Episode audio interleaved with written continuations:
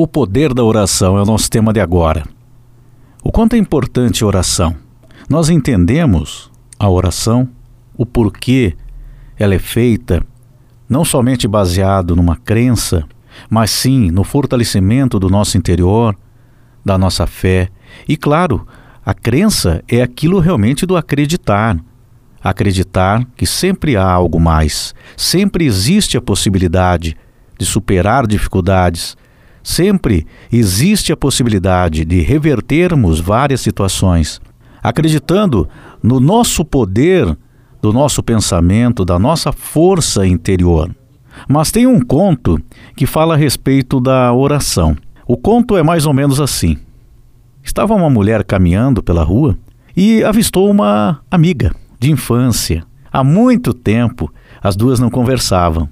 Imediatamente, quando elas trocaram os olhares, já foi aquela alegria, aquela satisfação.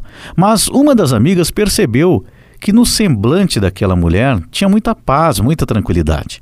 E ela comentou: Sabe, amiga, eu não tenho passado muito bem ultimamente, algumas dificuldades. Eu vejo que você parece que está tão em paz.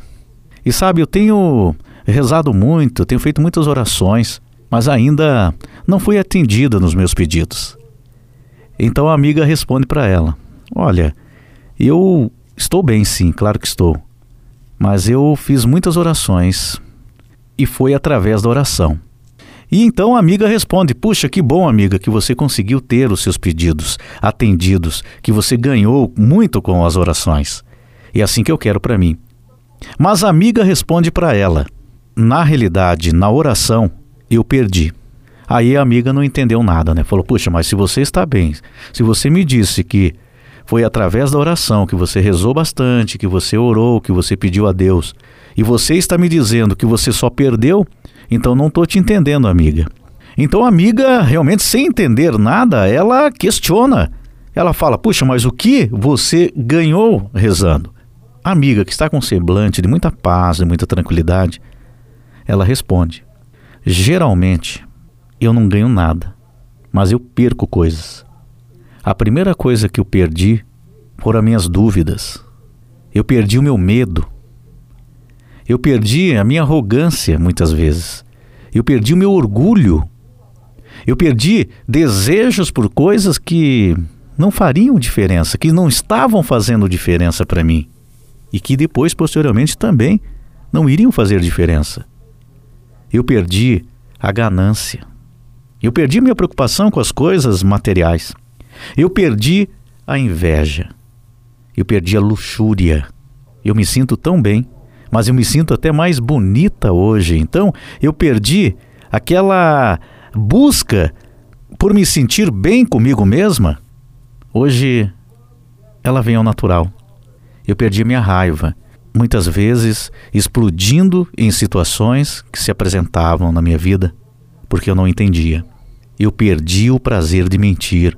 Eu perdi o gosto pelo pecado. Eu procuro caminhar corretamente. Eu perdi a impaciência, o desespero, eu perdi o desânimo. Então, nesse conto, aqui dá para dar bem o exemplo que nós geralmente, quando fazemos uma oração, nós estamos pedindo coisas. Ou nós não queremos perder algumas coisas ou pessoas na nossa vida. Nós não podemos fazer uma oração, rezar, querendo algo em troca, porque hoje é o grande mal. Nós fazemos uma oração como se Deus tivesse que pagar por essa oração, como se Deus tivesse que dar um retorno para nós, imediato, ao nosso tempo, à nossa vontade. A oração, na verdade, ela serve para fortalecer o nosso interior, para manter a nossa esperança, para que nós tenhamos um crescimento espiritual. A oração, ela nos educa, ela cura, exatamente porque quando nós começamos a entender, muitas curas acontecem na nossa vida. A oração é um canal. É o canal que nos conecta diretamente com Deus, com o Criador. O que não pode acontecer é nós fazermos uma oração já pensando em ganhar em ser atendido naquilo que nós desejamos naquele momento.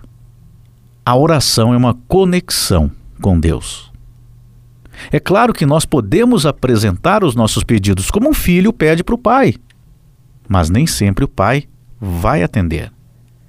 Porque às vezes não é possível naquele momento. Porque existem planos, porque existem situações daquele momento.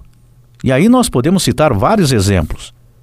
Às vezes um filho erra, o pai então tem que ensiná-lo o caminho, tem que ensinar esse caminho correto ao filho. Às vezes o filho não erra, mas está em um momento e uma situação que não pode ser atendido naquilo que ele deseja. E outras vezes, o que aquele filho deseja não vai ser bom para ele. Ou então, poderá até ser bom, mas no momento não é o objetivo principal para a vida dele. Então, o Pai, o Criador, ele te ouve. Muitas vezes temos os pedidos atendidos, porque através da nossa própria fé nós conseguimos nos fortalecer e quando nós realizamos a oração, nós estamos nos conectando com Deus e está também servindo como algo educativo para nós. Porque aí nós passamos a refletir: puxa, isso aqui está errado, eu posso mudar aqui.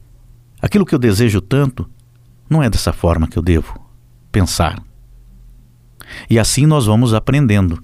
Nós vamos nesse caminho evoluindo, dando os passos que são necessários para esta evolução. Então, toda vez que você for fazer uma oração, lembre-se desse conto. Não espere ganhar. Pense naquilo que te prejudica que você vai perder, que são desejos, vontades, falta de entendimento, raiva, revolta. Às vezes, até fazemos uma oração com revolta, exigindo de Deus uma resposta. Por que isso está acontecendo comigo, meu Deus? Você está se conectando com Ele, mas você está revoltado. Deus olha por todos nós, o Criador a criação, nós fazemos parte de um todo. De um todo. Sinceramente, todos nós queremos ser atendidos nos nossos pedidos, nos nossos desejos. Sonhar, ter esperança, não está errado. Porém, nós temos que aceitar, respeitar os desígnios, o caminho de Deus para nós. Então faça sua oração, fortaleça sempre sua fé mas sabendo que não é uma moeda de troca. A oração, ela é para te fortalecer e te aproximar cada vez mais de Deus.